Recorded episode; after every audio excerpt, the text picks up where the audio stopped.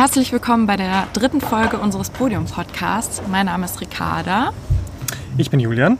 Und wir freuen uns wahnsinnig. Wir stehen hier gerade vor der Jahrhunderthalle Bochum, also im tiefsten Ruhrgebiet. Und wir sprechen dieses Mal mit der Intendantin der Ruhrtrinale, Dr. Stefanie Karp. Und jetzt kriegen wir schon mal einen kleinen Geschmack von der Atmosphäre hier an der Jahrhunderthalle. Hinter uns wird Skateboard gefahren, die Sonne scheint und rechts bzw. links neben uns steht ein zusammengebautes Gebilde aus zwei Flugzeugen, was auch ziemlich interessant aussieht, finde ich. Der Third Space der Ruhrtriennale, der jedes Jahr während der Ruhrtriennale Platz bietet für verschiedene Workshops und vom Raumlabor Berlin ähm, temporär hier aufgebaut wird. Mm, ich freue mich auch sehr, dass wir heute mit ähm, Frau Dr. Stefanie Karp sprechen ähm, und wir sprechen über das Thema Räume. Und deswegen ist es auch richtig cool, dass die Kooperation ähm, klappt, weil wir bei Podium ja auch in ganz unterschiedlichen Räumen von Druckereien bis Autowerkstätten spielen und die Ruhrtriennale das sogar noch stärker im Auftrag verankert hat, wie wir auch nachher im Gespräch wahrscheinlich erfahren werden. Genau. Mm, du warst gestern schon mal hier. Genau, ich war gestern schon mal hier. Ich habe ein Interview mit dem technischen Direktor der Ruhrtriennale geführt, mit Benjamin Zuheide. Und bevor wir kurz gesprochen haben, ähm, hat er mich durch die Jahrhunderthalle geführt. Und das war sehr spannend, weil ich die Jahrhunderthalle nur aus äh, Vorstellungen kenne oder aus Konzerten. Und dort war aber ähm, alles gerade im Bau. Tribünen wurden umgeschoben, ummontiert, Kräne waren dort in der Halle. Ähm, Im Interview wird man auch ein bisschen Werkeln aus dem Hintergrund hören. Und die Stimme von Benjamin Zuheide werden wir auch zwischenzeitlich mal einstreuen und seine technische Sicht auf das Thema Räume äh, hören. Freust du dich auf das Gespräch? Ja, ich bin ein bisschen aufgeregt, aber ich freue mich sehr. Geht mir auch so, ich bin sehr gespannt. Aber ja, cool, dass es in der dritten Folge wir schon so eine schöne Kooperation haben. Ja. Schauen, was noch kommt. Wir waren gerade schon vor der Jahrhunderthalle und haben ein kleines Intro aufgenommen. Ähm, jetzt sind wir hier in einem stillen Raum. Da merkt man schon, die Raumsituation hat sich verändert. Genau, vielleicht erklärst du noch mal kurz, worüber wir sprechen wollen und mit wem wir hier sitzen. Ja, wir ähm, sitzen, wie gesagt, hier bei der Ruhrtriennale und wollen gemeinsam über Räume sprechen. Ein Thema, wie wir gleich noch sehen werden, ähm, was, glaube ich, beide Organisationen sehr beschäftigt. Ähm, wir sprechen mit der Intendantin, Frau Dr. Stefanie Karp. Darüber freue ich mich sehr. Ich habe mich gefragt, äh, man sagt immer so schön, dass man einen Raum erschließt. Als Sie ins Ruhrgebiet gekommen sind, wie haben Sie denn den Raum Ruhrgebiet sich erschlossen und was haben Sie dabei erlebt? Ich bin viel rumgefahren, habe mit vielen Leuten geredet, eine Zeit lang habe ich, weil eine Künstlerin sich dafür interessierte, die jetzt dieses Projekt Aliliayi gemacht hat und sehr viele Interviews mit unterschiedlichen Menschen, die Initiativen sozialer, anderer sozialer und künstlerischer Praktiken hier erproben, getroffen hat äh, und das zu recherchieren und dieses Projekt zu shapen, das es damals erst nur so als vage Idee gab, haben wir sehr viele ja, ganz unterschiedliche Orte besucht und unterschiedliche Menschen getroffen. So ein bisschen Gefühl dafür zu bekommen, was es außerhalb der großen Kulturhäuser, sagen wir mal, wie es ja auch die Ruhrtriennale ist, also kein Haus, sondern ein, ein Festival, aber außerhalb auch der Schauspielhäuser und Opernhäuser und Konzertsäle, ähm, die man natürlich auch, und, und, und, Museen, von denen es ja auch wirklich viele und erstaunlich gute und tolle gibt, was es daneben noch alles gibt, was man nicht so kennt oder nicht so von außen nicht so wahrnimmt. Äh, dann habe ich mir natürlich vor allen Dingen alle diese Industriearchitekturen angeschaut und darüber nachgedacht, welche Künstlerinnen und Künstler man fragen könnte, darin zu arbeiten. Sie waren allerdings vorher nicht nur im Ruhrgebiet, sondern an vielen verschiedenen Orten. Vielleicht haben Sie kurz Lust, uns ganz kurz mitzunehmen auf ja. den Stationen, die Sie davor ähm, durchlaufen beruflich. Jetzt beruflich, genau, ja. ja. Ich war, also ich bin, ich habe studiert in Berlin, bin aufgewachsen in Hamburg, habe in Berlin studiert, war mein, mein allererstes Engagement, das aber auch nur zwei Jahre lang war, als Dramaturgin war am Düsseldorfer Schauspielhaus.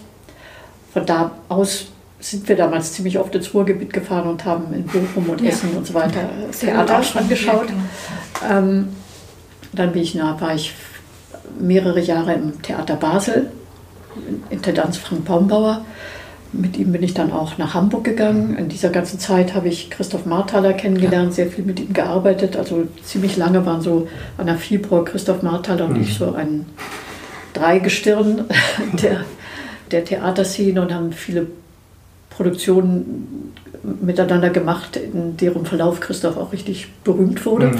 Was er, äh, ja, er war, als ich ihn kennenlernte, war er noch gar kein Regisseur, war er hat ja Musik gemacht für Theaterproduktionen mhm. und Liederabende und so weiter. Und dann wurden, wurde Christoph ja des Züricher Schauspielers angeboten, mhm. das habe ich da war ich Chefdramaturgin und Co-Intendantin zusammen mit ihm und Anna war auch dabei natürlich.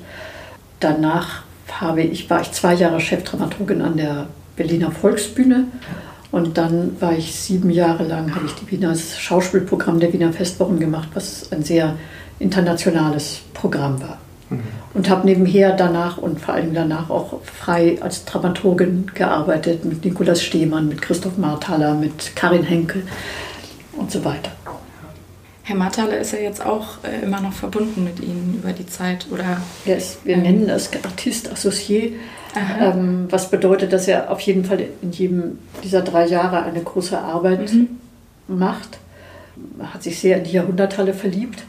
Das verstehe ich, ja. Ein tolles Gebäude. Ich war gestern da, habe mit dem technischen Direktor gesprochen und habe die ähm, Jahrhunderthalle das erste Mal ohne Vorhänge und Raumunterteilung gesehen. Also ja. sehr, sehr beeindruckend. Wenn wir jetzt auch über das Thema Räume sprechen, vielleicht können Sie noch mal sagen, was so für Sie das Besondere ist an der Ruhr Triennale, ähm, auch im Gegensatz zu dem, was Sie vorher gemacht haben oder wo Sie vorher waren. Ja, ähm, es ist ja schon mal ein großer Unterschied, ob man ein Theater, im Theater Dramaturgin ist, bis hin auch zu einer leitenden Position, also einem Haus, das immer produziert und das ganze, die ganze Saison über produziert und spielt und einem Festival. Also das war schon mal, das war für mich, als ich nach Wien kam und Wiener Festwochen ähm, das Schauspielprogramm geleitet habe, war das ein, schon mal ein, ein total anderes Arbeiten. Das ist mhm. einfach eine völlig andere Welt. Nicht nur das Internationale, sondern auch die, die Art zu arbeiten. Mhm. Das ist sehr viel abstrakter, wenn man so will. Ne? Mhm. Und jetzt hier in der Ruhrtriennale ähnlich das Festival, also dieser andere Festivalrhythmus, das ist geblieben. Mhm. Aber was vollkommen anders ist, dass man sich nicht in einem urbanen Kontext äh, befindet, sondern in einer Landschaft, wenn man so will, mit unterschiedlichen Spielstätten, die alle sehr, sehr weit weg voneinander sind und sehr verstreut. Das, also, das muss man beim Programmieren mit bedenken, das ist ein riesiger Unterschied. Und eben die Schönheit und Kraft und Größe der Räume und die mhm. Besonderheit der Räume, dass man eben dieser, sich auseinandersetzt und auseinandersetzen muss mit dieser gewaltigen Industriearchitektur, die erstens natürlich sehr, sind wir uns sicher alle darüber einig, dass die sehr beeindruckend und mhm. größtenteils sehr schön ist. Sie ist aber auch eine Herausforderung für jeden Künstler.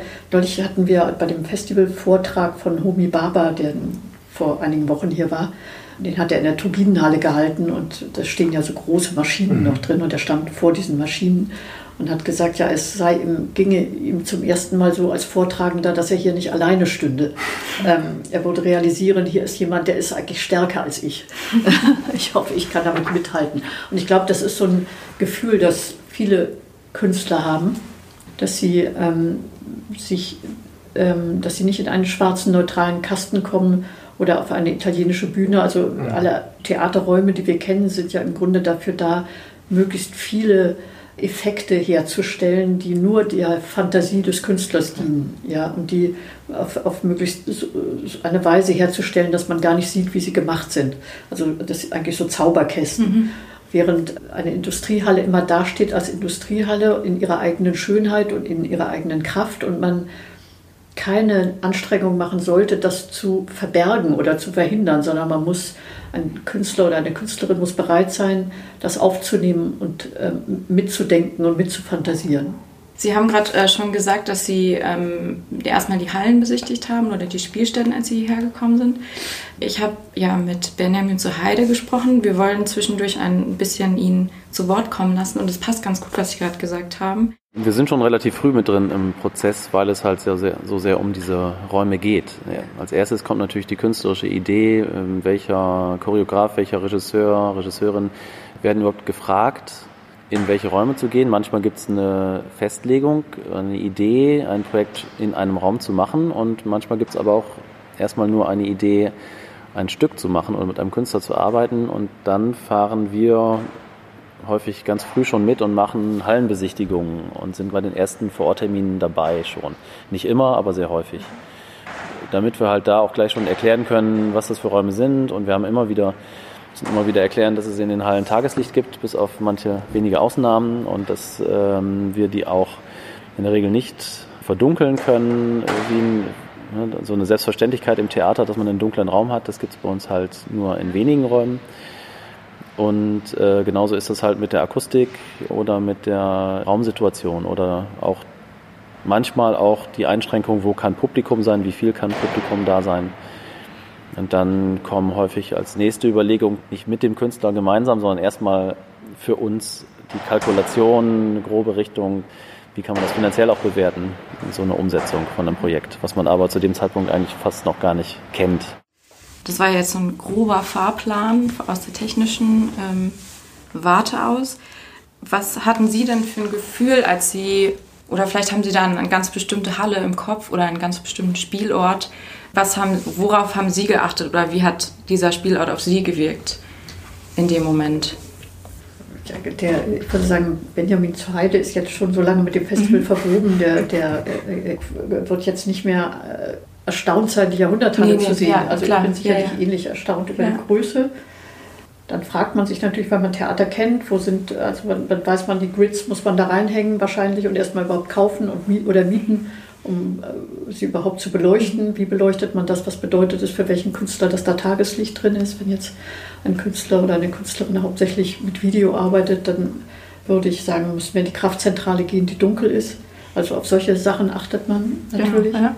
Und was, was ist sinnvoll darin zu tun? Ist es überhaupt sinnvoll, immer diese großen Tribünen da reinzustellen und da Bühnenräume zu schaffen? Ne?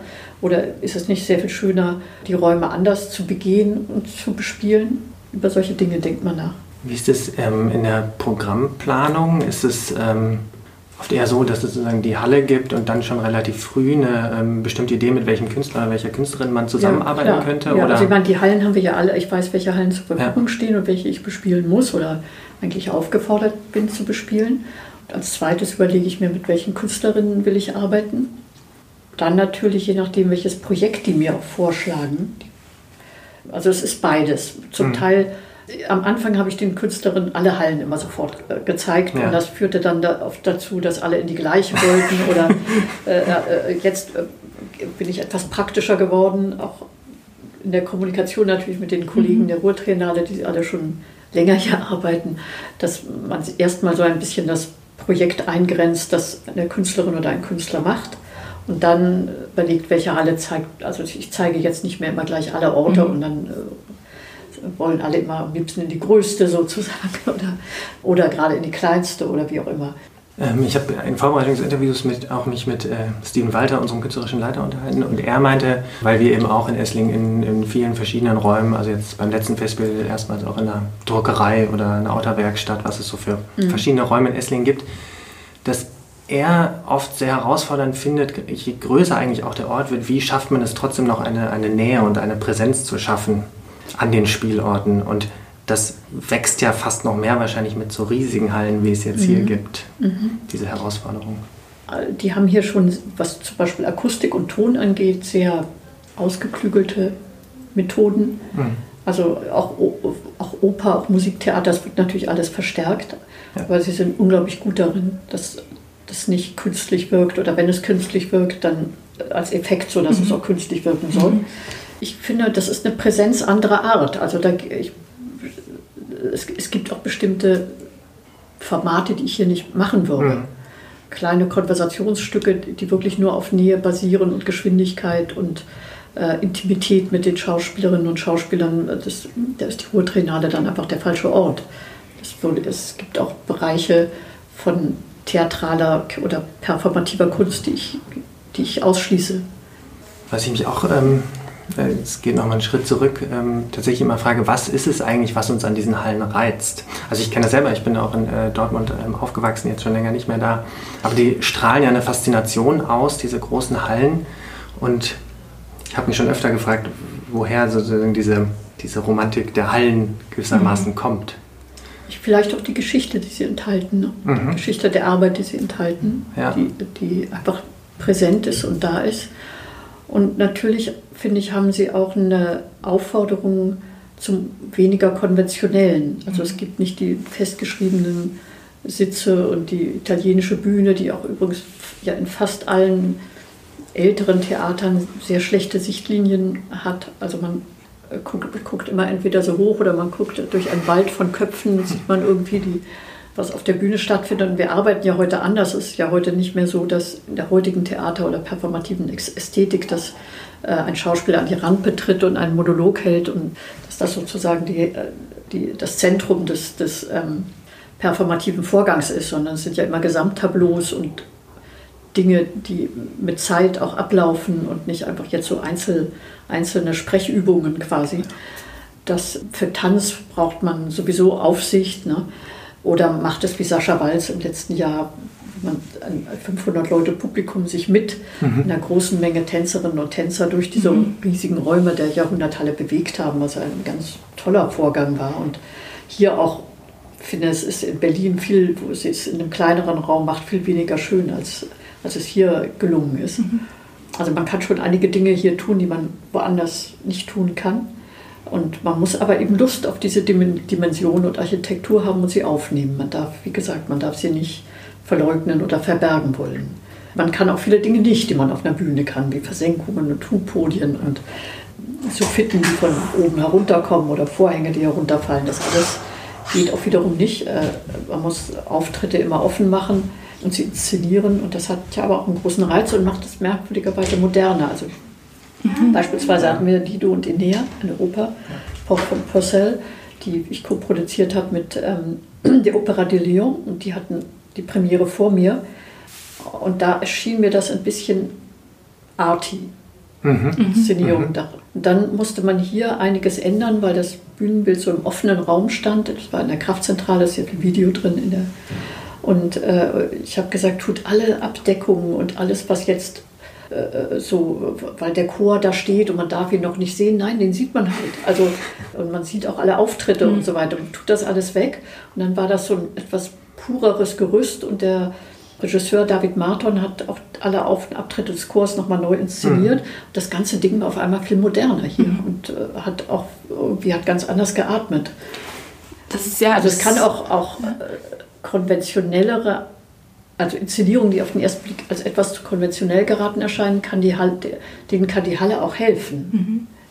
Das ist interessant, dass Sie so einen direkten Vergleich haben, auch mit zwei ähm, Produktionen, äh, mit einer Produktion, zwei Hallen. Was mir so gerade eingefallen ist zu diesem Grund, oder also ich persönlich, warum ich das so faszinierend ist, glaube ich auch, dass es immer so eine gewisse Ehrfurcht in sich hat.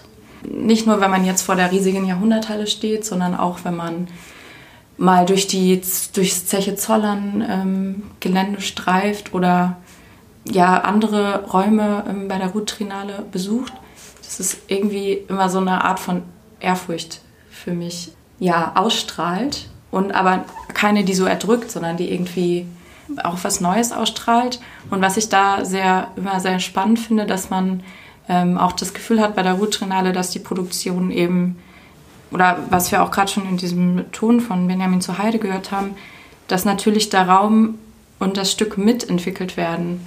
Also es kommt ja nicht so, dass äh, ein Stück irgendwie sozusagen reingestellt wird und dann nimmt man diese Atmosphäre, weil sie schön aussieht, sondern ich finde, man merkt immer ganz oft, dass eben dieser Raum schon von Anfang an mitgedacht wird und das einfach eine, äh, eine große Komponente ist für ein Stück was äh, entwickelt wird. Nicht für alle Produktionen, mhm. weil wir das finanziell leider nicht schaffen. Also außer Co-Produktionen und. Ja, Gott, bei Co-Produktionen mhm. kann man den Raum ja auch schon mitdenken. Also der mhm. Bühnenbildner von David Marton von der Produktion, die ich eben erzählt, von der ich eben erzählt habe, hat, dem, der hat vorher diese Räume alle gesehen und hat sein Bühnenbild schon daraufhin mhm. auch mitkonzipiert, mhm. auch wenn es in Lyon auf einer Bühne war.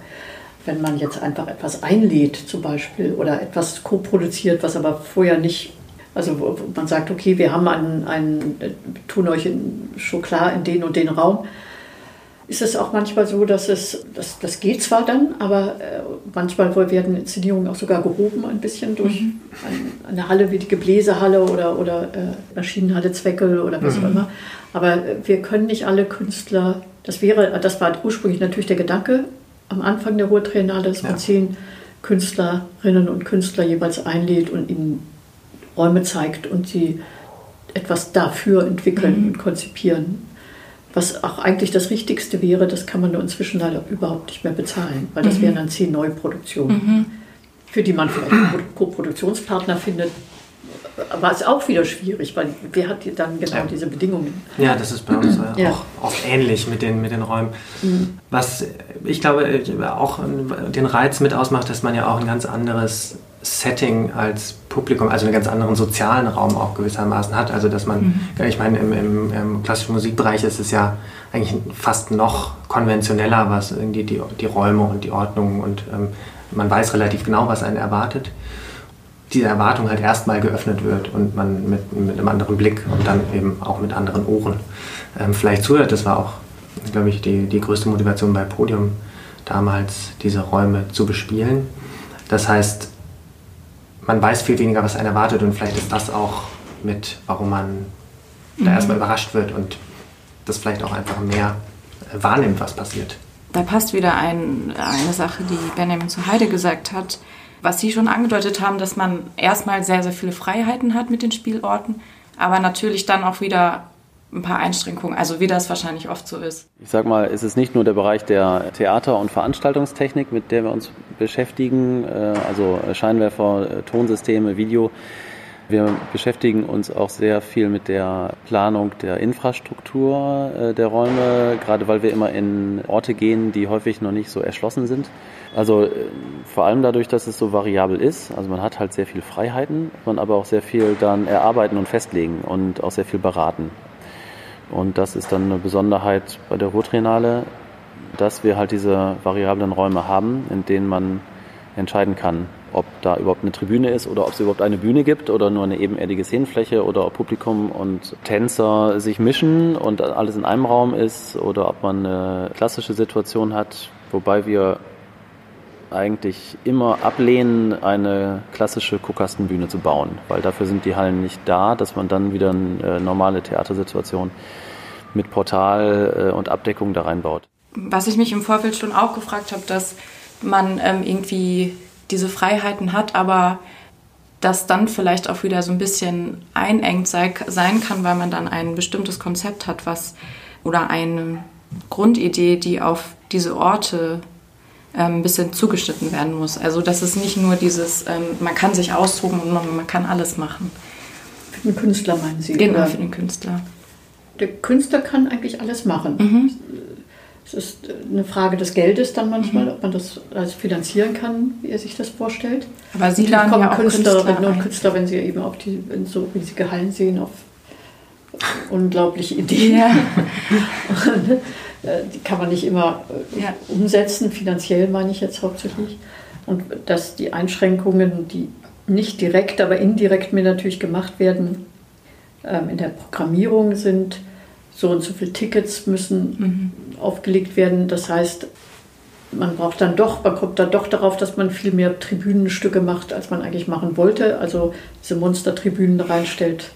Und ich habe, als ich das sah am Anfang, hier ein paar Mal die Ruhrtrainale unter dem Aspekt, dass ich sie dann leiten werde, besucht habe, dachte ich, wie langweilig, die stellen überall Tribünen rein und benutzen dann den Rest des Raumes äh, letztlich wie eine, wie eine Art Bühnenraum. Äh, das werde ich anders machen. Mhm. Ich werde ganz andere Formate, viel mehr äh, und so. Und dann kommt man aber darauf, dass man da nicht genug Tickets anbietet mhm. und da kriegt man eben Probleme mit der, bekommt man Probleme mit der Politik. Mhm. Plus, dass die Technik Mannschaften es oft nicht schaffen, zeitlich mit Auf- und Abbauten das ständig hin und her zu bauen. Also man muss sich entscheiden, wenn ich in dem Raum diese Tribüne habe, sollte ich die auch gleich weiter benutzen für ein nächstes mhm. Stück und sie nicht jetzt auch da noch wieder umbauen. Ne? Das, weil das jedes Mal auch teuer ist, ja. weil wir ja lauter Freelancer haben, ja. die per Stunde bezahlt werden. Mhm. Das habe ich auch gestern gesehen, wie eine Tribüne aufgebaut und die andere schon wieder, eine abgebaut und die andere wieder aufgebaut wurde. Und dass man sich vielleicht auf einmal zum Beispiel auch aus der technischen Sicht sich über viel profanere Sachen äh, Gedanken machen muss, wie Baugenehmigung oder Denkmalschutz ähm, mhm. im Kopf zu haben. Genau, das vielleicht meine ich das auch mit dem, mit Freiheit kommt dann vielleicht doch wieder gewisse Einschränkungen dazu. Hauspost. Aktuelles aus dem Podium-Universum. Unter welchen technologischen und gesellschaftlichen Voraussetzungen wird heute komponiert? Gelten noch die romantischen Kunstansprüche des Wahren, Guten und Schönen? Diesen Fragen gehen die Fellows unseres Projekts Bibethofen am 5. und 6. Oktober im Radialsystem in Berlin nach. Dazu zeigen sie in sechs Veranstaltungen ihre aktuellen Projekte. Zum Beispiel eine audiovisuelle Darstellung von Weltraumschrott, Puccinis La Bohème in einer radikalen Bearbeitung für Geige und Klavier und Coca Nicolazes Beat Machines. Mehr Infos und Tickets unter podium-essling.de slash Veranstaltungen. Wer im Oktober keine Zeit hat, kann auch schon am 28.09. zu Coca Nicolaze und seinen Beat Machines steil gehen. Und zwar in der Container City in der Nähe des Stuttgarter Nordbahnhofs. Schaut euch am besten ein paar Videos des Beethoven Fellows Coca bei YouTube an. Seinen Titan Shit zu beschreiben ist fast unmöglich. Das Konzert kostet 8 Euro und ist eine Kooperation mit unseren Freunden von Contained.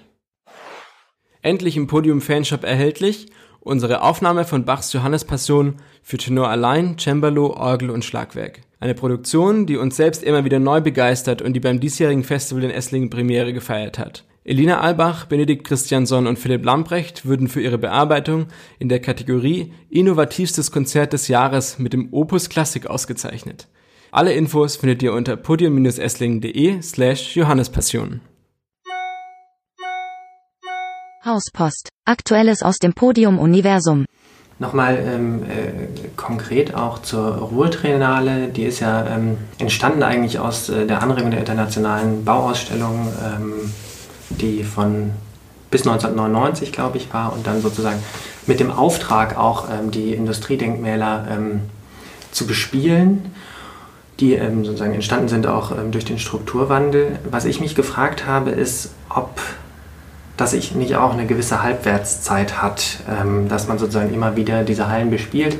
Mir geht es immer ein bisschen so äh, mit dem Ruhrgebiet, dass es einerseits natürlich immer Thema ist, sozusagen, ähm, auch seit ich mich erinnern kann, dass es sozusagen diesen Wandel gibt und gleichzeitig auch eine sehr große nostalgische Verbindung mit dem, was war. Also ähm, es gibt das Bergmannbier und es gibt sozusagen alles in Bergbauausführung. Und ähm, da frage ich mich, ob, wenn man sozusagen immer wieder diese Hallen auch bespielt und sozusagen das immer wach hält, ob das nicht auch ein Weitergehen bremsen kann. Wie man sozusagen von da auch noch vielleicht weiterkommt ähm, in, in diesem Wandel, ähm, weg davon, dass man immer auch diesen Blick zurück hat. Oder ob der so notwendig ist. Ja, das ist eine schwierige Frage. Also da, äh, mir fällt das auch auf, dass es einen sehr, auch sehr verklärenden Blick gibt auf die vergangene Industrie und, und also so des Kohleabbaus und der Stahlverarbeitung. Mhm ich habe mich auch oft gefragt, was da genau vermisst wird, weil die Arbeit selber war ja noch nicht so toll, dass man das nun so vermissen kann, dass man nicht mehr einfährt. Und die meisten können, haben es ja, die hier jetzt leben, haben es ja auch gar nicht mehr erlebt. Also ja. höchstens ihre Großeltern. Ja, ähm, mein, mein Opa zum Beispiel war ja. Steiger. Und die äh, sagen aber oft auch, das höre ich auch manchmal, dass sie sagen, was verklärt ihr eigentlich diese Hallen jetzt so? Es, es war mhm. schmutzig, mhm. es war dunkel, man Großvater ist frühzeitig an Steinlunge oder wie heißt das gestorben? Staublunge. Staublunge ja. gestorben und meine Großmutter konnte ihre Wäsche nicht im Garten aufhängen, weil die sofort schwarz war. Und es war ja jetzt auch sehr ungesund hier zu leben und auch eine ungesunde Arbeit. Es war, gab aber auf der anderen Seite offensichtlich einen ganz großen Klassenstolz. Also mhm. erstens wurden die Bergleute natürlich besser bezahlt als fast alle anderen mhm. Arbeiter, weil die ja. weil es eine gefährliche Arbeit war. Und es gab ein ganz starkes Klassenzugehörigkeitsgefühl ja. und Gemeinsamkeitsgefühl. Das ist das, was mir immer erzählt wird. Und mhm. das hat sich jetzt völlig aufgelöst und die Leute sind in verschiedenen verstreuten, prekären Jobs, die, für die sie nicht so einen Stolz empfinden wie damals. Und ich glaube, das ist der Grund für die, ja. diese Verklärung ja. der einer einstigen Identität, die diese ganze Region hatte, in der immer viel malocht wurde die aber immer wenig Beachtung befand von, äh, äh, bekam von außen, aber wo die aber von sich wussten, hier wurde viel gearbeitet und hier wurde das Wirtschaftswunder eigentlich hergestellt. Mhm. Mhm. Und jetzt fühlen die sich so, glaube ich, etwas sinnlos und wissen nicht, wer sie eigentlich sind, genau. Ähm, ob man jetzt immer darauf zurückschauen soll, weiß ich auch nicht. Also ich finde schön, die, die Industriekultur, also die Industrie, die Gebäude dieser Industriekultur zu erhalten, finde ich wirklich weil es einfach auch tolle Gebäude sind. Mhm, ja, äh, und ja. ich es immer traurig finde, wenn man sowas abreißen würde. Das sind einfach großartige historische Kunstwerke im Grunde mhm. genommen. Also äh, irgendwo etwas wie, wie Skulpturen, äh, die in der Landschaft stehen. Und ich finde, dass es aber wichtig wäre, was die Menschen aber, denke ich, auch tun und die Politiker eben neue Wege der Arbeit und der Identität und der Auseinandersetzung zu suchen. Und ich habe auch nicht den Eindruck, wenn ich jetzt jedes zweite Projekt hier vom Bergbau handeln würde, dass, mhm. dass die Leute das jetzt immer so großartig finden würden. Mhm. Das, also zum Teil ja. haben sie das Thema auch so ein bisschen satt manchmal, denke ich mir. Ja, ich glaube ich glaube ja. auch. Ich fand vor dem Hintergrund spannend, dass ja dieses Jahr ähm, auch das erste Mal ähm, der Audimax ähm, der Uni hier in ja. Bochum ähm, mit dazu kam. Ähm, wie ist es dazu gekommen? Ja, das hatte einfach wirklich mit dem Projekt selber zu tun. Also Christoph Marthaler hat, ich glaube, einfach wegen des so starken zunehmenden Popularität der AfD sich an ein Projekt, das wir vor sieben Jahren mal in Wien gemacht haben, in dem dortigen Parlament. Und da begann die Rechte erst so stärker zu werden, eigentlich nur in Österreich und Ungarn. Mhm. Also auch damals haben wir das sehr viel stärker auf Österreich bezogen gemacht, ähm, diesen neuen rechten Populismus im Zusammenhang mit dieser bestimmten Musik äh, zu Gehör zu bringen. Und er hat sich daran erinnert und gesagt, wir waren ja irgendwie doch sehr prophetisch damals und äh, eigentlich müsste man das jetzt wieder machen und das aktualisieren, dieses ja. Stück, das wir damals gemacht haben. Und man braucht dafür aber einen öffentlichen Raum. Mhm. Eigentlich ein Parlament. Nun sind die Parlamente im Ruhrgebiet alle viel zu klein und dann haben wir dieses Audi, diesen, das Audimax wurde uns vorgeschlagen und dann erst haben wir geglaubt, das ist viel zu groß. Ja. Und äh, was es irgendwo natürlich auch ist, aber wir haben dann angefangen darin ein bisschen zu probieren, so als eine Vorproben- oder Ausprobierzeit und gemerkt, das geht. Mhm. Es hat einen ganz besonderen Reiz oder eine ganz besondere Qualität. Also das hatte ganz deutlich eben mit dem Thema, dem Inhalt und der Art mhm. dieses Projektes zu tun. Ja, ist auch ein faszinierender äh, Ort auch. Ja. Bevor wir noch einen kleinen Ausblick machen, ähm, kommen wir zur Klassikschau des Monats. Herzlich willkommen zur Klassikschau. Strichart des Monats, die Taché. Satzbezeichnung des Monats, Andante Grazioso. Good News in der Welt der klassischen Musik. Bei der Ruhrtrinale kann man in diesem Jahr zum ersten Mal ganz entspannt mit E-Scootern zwischen den Konzerten hin und her fahren. Bad News, es sind halt E-Scooter.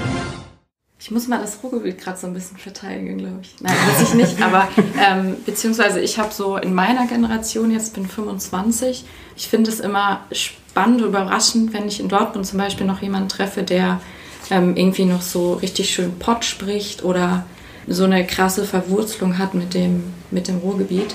Und dass es, glaube ich, in meiner Generation gar nicht mehr so präsent ist und dass ich deswegen auch nie das Gefühl habe, wenn ich jetzt in so eine alte Industriehalle gehe, dass das dann so, dass so diese Nostal Nostalgie so auf mich einschlägt. Also ich glaube, es hat auch ganz viel damit zu tun, wie so wie die Vorprägung ist, ist ja. und wie mhm. alt man ist. Mhm. Ähm, haben mir viele junge Leute gesagt, dass mhm. da, damit jetzt gar nicht mehr, dass das eigentlich gar nicht mehr so in ihren Köpfen ja. drin ist. Ja. Sie finden die auch schön, diese Zechen, aber sie denken jetzt nicht die ganze Zeit darüber nach, ob ihre Großeltern oder Urgroßeltern da gearbeitet haben. Genau, und mein Opa war wie gesagt Steiger, aber ich habe auch vor ein paar Jahren, erst obwohl ich aus Dortmund auch komme, die Zeche Zollern besucht und habe mhm. das vorher nie ähm, nie gemacht. Ich weiß auch, also ich finde es generell auch spannend, so diese Vergangenheit so ein bisschen, ja, so ein bisschen zu beleuchten, aber. Und Ihr Vater, was war der?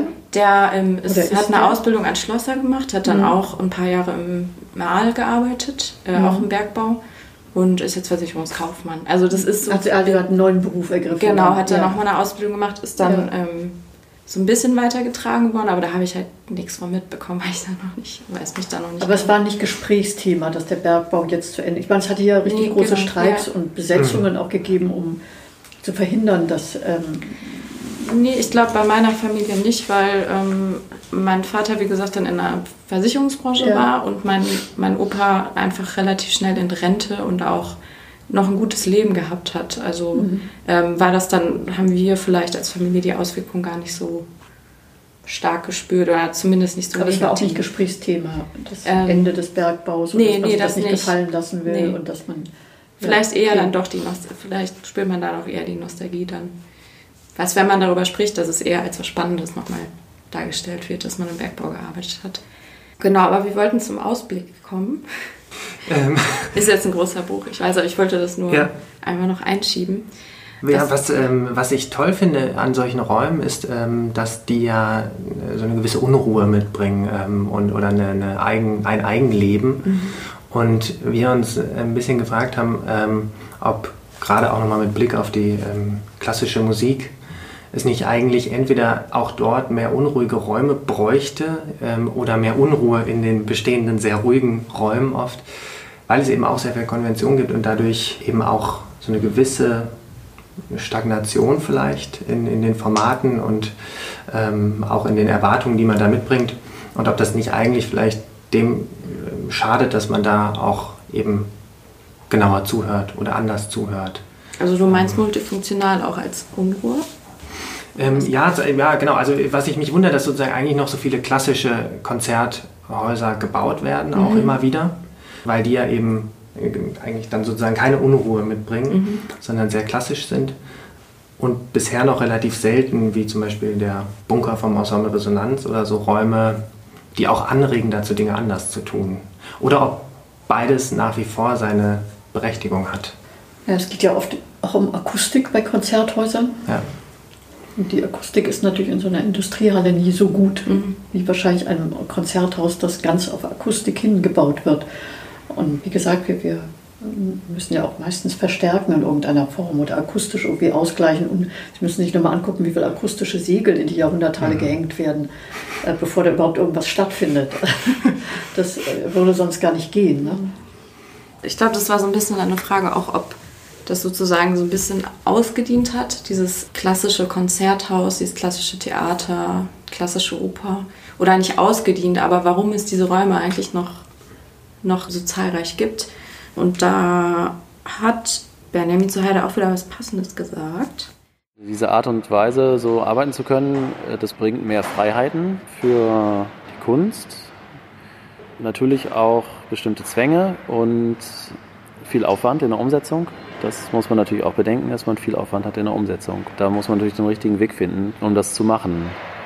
Ich habe auch eigentlich gemerkt, also diese Räume, zum Beispiel die Jahrhunderthalle oder auch die Gebläsehalle in Duisburg, wurden ja für die Ruhrtriennale auch ertüchtigt und mit der Ruhrtriennale eröffnet. Also mhm. die Ruhrtriennale war damals der, der erste Nutzer und auch der Anlass für die Renovierung und Neunutzung dieser Räume. Die Gebläsehalle und in Duisburg und die Jahrhunderthalle hier in Bochum wurden halt dafür aufwendig umgebaut und sind seitdem halt Versammlungsstätten und Theater oder Konzerträume. Das denke ich schon, dass das eine, eine Zukunft hat oder auch mehr werden wird, dass man in solche Räume geht. Und das klassische äh, Guckkastentheater und Repertoiretheater wird dadurch schon äh, ergänzt. Mhm. Aber es wird nicht wegfallen natürlich. Glauben Sie auch, dass das mehr wird mit diesen Räumen? Das weiß ich nicht. Es gibt ja nur nicht so viele. Es ist ja nicht genau. Im Ruhrgebiet gibt es davon eben viele, aber in ja. anderen Orten gibt es davon weniger. Ja. Ich meine, man sieht ja auch, dass das ähm, für bestimmte äh, neuere Theaterformen mhm. sind Fabrikhallen immer attraktiv gewesen siehe Kampnagel meinetwegen. Das mhm. sind ja auch alles ehemalige Fabrikanten. Stimmt, wir hatten ja. auch so eine Industriehalle in Zürich, also die heißt heute, wie haben sie damals Schiffbau genannt, so heißt sie immer noch. Die ist auch eine sehr schöne alte Industriearchitektur mit einer Tribüne drin. Das steht fast immer im allgemeinen Tribünen drin. Ich glaube aber nicht, dass die ich würde es auch gar nicht so sagen, wenn es das eine gibt, darf es das andere mhm. nicht geben. Auf der anderen Seite kann so eine richtige Bühne, wenn sie gut ist, gut gebaut ist und ähm, ein gutes Verhältnis von Zuschauern und Bühne gibt, ähm, die kann dann eben auch wahnsinnig viel, was äh, man in Fabrikhallen eben nicht machen kann. Das kommt darauf an, wie man arbeiten möchte. Ne? Gleiche gilt sicher für Konzerthäuser. Ich glaube, wir meinen ja aber eigentlich was anderes, dass man Opern, Konzerte oder bestimmte Theaterkonventionen, warum die immer in so einem etwas starren Rahmen und hier die Zuschauer, da mhm. die Bühne und das, und das darf es geben und das, das darf es nicht geben stattfinden müssen. Und das würde ich aber auch mal sagen, das hängt aber auch sehr von den handelnden Künstlerpersonen ab, ja, was die ja. eben machen und was, was sie eben. Und das ist natürlich im Konzert- und Opernwesen viel schwieriger zu durchbrechen. Ähm, da ändert sich zurzeit aber ja auch einiges. Langsam, aber genau. es ändert sich was, das stimmt. Was habt ihr denn, also wenn, wenn jetzt auch so vom Publikum ausgeht, was hier, also ich, ich habe jetzt keine Zahlen, aber ich glaube schon, dass das Publikum hier ähm, ein jüngeres ist im Durchschnitt. Ich weiß nicht, wahrscheinlich können das Sie Publikum mir das sagen. Hier, nein. Das Publikum Kein- nicht hier ist sehr jünger. alt. Ja. Echt? Wow. Ja. Verrückt. Das, das Publikum ist geradezu erschreckend alt. Ähm, Wow, das äh, hätte was ich nie erschreckend? Ich habe gedacht. nichts gegen. ja, selber nicht jung, aber ähm, es, nein, es ist erstaunlich alt, weil äh, einmal ist Musiktheaterpublikum und es ist ja schon sehr stark als Musiktheaterfestival gegründet worden und Musiktheaterpublikum ist in der Regel fast überall ziemlich alt. Ja. Junge Leute scheinen nicht in die Oper zu gehen, hat teilweise mit Preisen zu tun ähm, oder ist offenbar ein, eine Kunstform, die sie nicht interessiert. Und das wirkt sich jetzt komischerweise aus, auch bei uns, weil das Stammpublikum eben ein älteres bis altes ist, der Ruhrtriennale, also auch sozusagen das Gründungspublikum, ähm, wirkt sich das aus, auch, auch wenn wir Dinge machen, die eigentlich für gar nicht mehr im klassischen Sinne Oper sind, sondern genreübergreifende Kreationen oder eindeutig Tanz oder internationales Schauspiel ist, kommt dieses ältere bis alte Publikum. Der Zeitraum der Ruhrtriennale liegt außerhalb der, liegt in den Semesterferien. Also diejenigen jungen Leute, die hier potenziell zu den Okay, stimmt, Veranstaltungen der Ruhrtriennale gehen würden, nämlich Studierende, die es hier wirklich viele gibt, sind gerade alle gar nicht da. Ja. Wir machen zwar sehr, sehr viele Angebote für Studierende. Mit, man kann wirklich mit äh, sehr, sehr gut, also wenn man in einer Ausbildung ist, ähm, für 10 oder 20 Euro äh, alle Ver- Veranstaltungen oder auch auf guten Plätzen der Ruhrtriennale besuchen. Aber die werden nicht besonders zahlreich wahrgenommen. Da hat, da ist gerade so eine, da merkt man wieder, in was für eine Blase man sich irgendwie bewegt. Weil, ähm, also ich das immer so meine zu sehen, dass es mehr jüngere Leute oder mehr Leute in meinem Alter im Publikum sitzen. Wenn Aber- in die Ruhrtriennale gehen. Genau, wenn es um die Ruhrtriennale geht. Ja, also Ähm. das würde mich ja freuen. Ich denke immer, ich denke, Also die Statistiken sagen etwas anderes, aber Ich finde eigentlich auch, weil sozusagen vom, auch vom, von der Wahrnehmung ist es eigentlich, habe ich auch das Gefühl, viel im Gespräch. So, also auch ja, ähm, mit, mit irgendwie so in, in unserer Altersgruppe umso spannender. Aber klar, mit den Semesterferien, das macht wahrscheinlich echt. ja. Also viel von der aus. Masse her, sicher von den Ja. Kollegen her sind es viele Jüngere. Ja. Ich habe das gemerkt, ich wurde ja viel, ich habe hier so ein Format angeboten, Hausbesuche, dass ich Ja, Hausbesuche mache und man mich sozusagen bucken kann und ich dann was erzähle über die, das Programm. Einmal wurde ich von der WG, von der Studenten-WG auch nur einmal. Ach, aber auch schön. Das war sehr lustig. Ja, das glaube ich. Aber es waren fast immer doch sehr offene, sehr interessierte, sehr lebendige Menschen, die aber auch eben jetzt die Zeit haben, überhaupt sich ja. ähm, Mhm, ja, klar. der Kultur zu widmen. Und die Ruhrtriennale ist ja nun, kommt ja noch hinzu, dass man immer ziemlich lange Anfahrt zu den Spielstätten hat. Das ist nicht so easy immer ist, da hinzukommen, entweder mit dem Auto oder mit öffentlichen Verkehrsmitteln.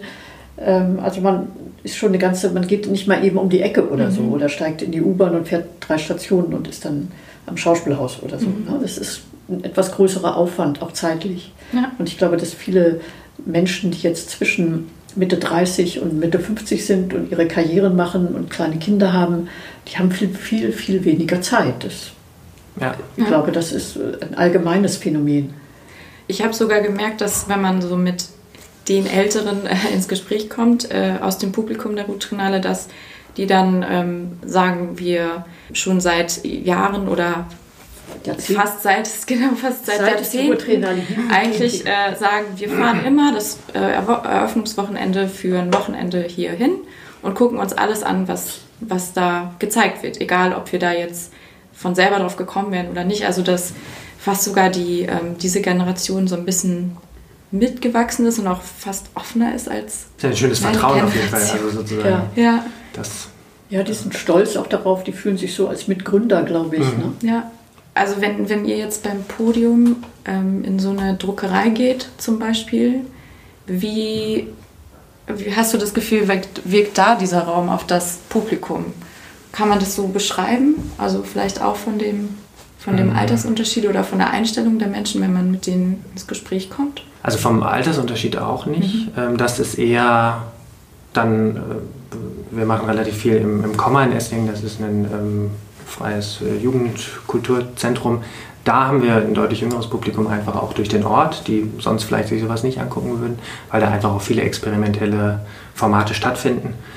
Bei Orten wie zum Beispiel der Druckerei jetzt oder im Eisenlager, da ist es eher so, dass es einfach eine große Neugierde gibt, diese Räume sozusagen zu sehen von innen, wo man ja sonst nie reinkäme. Also es sind ja Räume, die sonst ähm, einfach in, in Benutzung sind. Und ich glaube aber schon, dass durch diese Neugierde auch eine Offenheit entsteht. Ähm, also anders in diesen Raum reinzugehen und äh, mehr wahrzunehmen, als man das vielleicht tun würde, wenn man mhm. in klassischeren Konzertsaal geht. Gar nicht immer, aber ich glaube, es fördert schon die Offenheit und die Neugierde, das auf jeden Fall auf den Raum. Was ich mir dann frage, ob das dann eher so diesen Event-Charakter hat. Also, dass es dann, dass man vielleicht Leute auch so ein bisschen ködert damit, dass sie ähm, in so ähm, bestimmte Orte gehen können und dass es dann aber vielleicht auch ja dabei bleibt, dass ähm, das einen Event-Charakter hat und dass die Kunst dann vielleicht gar nicht so wahrgenommen wird. Die wird hier schon sehr wahrgenommen. Mhm. Ja. Also weil diese Hallen sind jetzt nicht mehr für die Menschen, die hier in der Region leben, mhm. der große Event, weil die werden auch unter dem Jahr inzwischen andauernd in irgendeiner Form bespaßt, könnte mhm. man fast sagen. Also wir finden, werden Schlittschuhbahnen aufgebaut und da finden Messen statt. Und ich merke das immer daran, dass wenn ich Bauprobentermine brauche für äh, Künstlerinnen und Künstler, das ist sehr schwer, überhaupt einen Termin zu bekommen, mhm. weil fast immer irgendwas los ist. Die sind alle inzwischen in Händen kommerzieller Vermieter. Mhm. Da muss man sich dann anmelden, wann mal irgendein Slot ist, wo man da rein kann und gerade mal nichts ist. Und insofern ist das für die Menschen jetzt schon eine Gewohnheit, dass mhm. es in diesen Hallen Dinge stattfinden. Und darum muss man gerade, finde ich, gerade deshalb liegt eigentlich eine große Aufmerksamkeit auch auf der Kunst und ihrer Qualität. Mhm. Und das wird auch sehr kritisch besprochen immer. Ja. Also man kann hier nicht einfach irgendwas machen. ja, ich glaube, das ist bei Podium auch ein bisschen anders äh, oder auch sozusagen ähnlich ähm, und auch nicht so, dass es als. Ich glaube, die Gefahr besteht natürlich, aber ähm, wenn man es, glaube ich, ernst meint mit dem, was man tut, ähm, dann ja. spürt man das auch im Publikum, glaube ich. Ja so, so langsam kommen wir, glaube ich, Richtung Ende. Genau. Können Sie jetzt schon sagen, was für Räume oder Spielorte vielleicht nächstes Jahr dazukommen? Oder ob, genau die gleichen sein. Oder ob überhaupt welche dazukommen. Okay. Ja. Also wir werden ja also nicht in der Audimax werden wir sicher nicht spielen. Ja. Das war eine Ausnahme, ja. aber wir werden in diesen Räumen spielen. Ich meine, es ist schade, ich werde es wahrscheinlich nicht schaffen. Ich fand ja letztes Jahr sehr schön, dass Georges Kamerun mal ein Projekt wirklich auf der Straße gemacht mhm, hat. Also stimmt, ein, in Dortmund. Das mhm. ähm, werde ich mir aber wahrscheinlich nächstes Jahr sowas, äh, der würde auch gerne nochmal wieder sowas machen. Mhm. Und äh, es hatte einen sehr, finde ich, befreienden und auch äh, generösen Effekt. Und ich weiß aber nicht, ob ich mir das leisten kann nächstes Jahr. Ja, wir machen uns gleich wieder auf den Weg. Ich nach Dortmund, Julian nach Berlin. Ähm, hat uns sehr gefreut, hier zu sein. Vielen Dank. Vielen Dank. Bitte schön. Es hat sehr viel Spaß gemacht.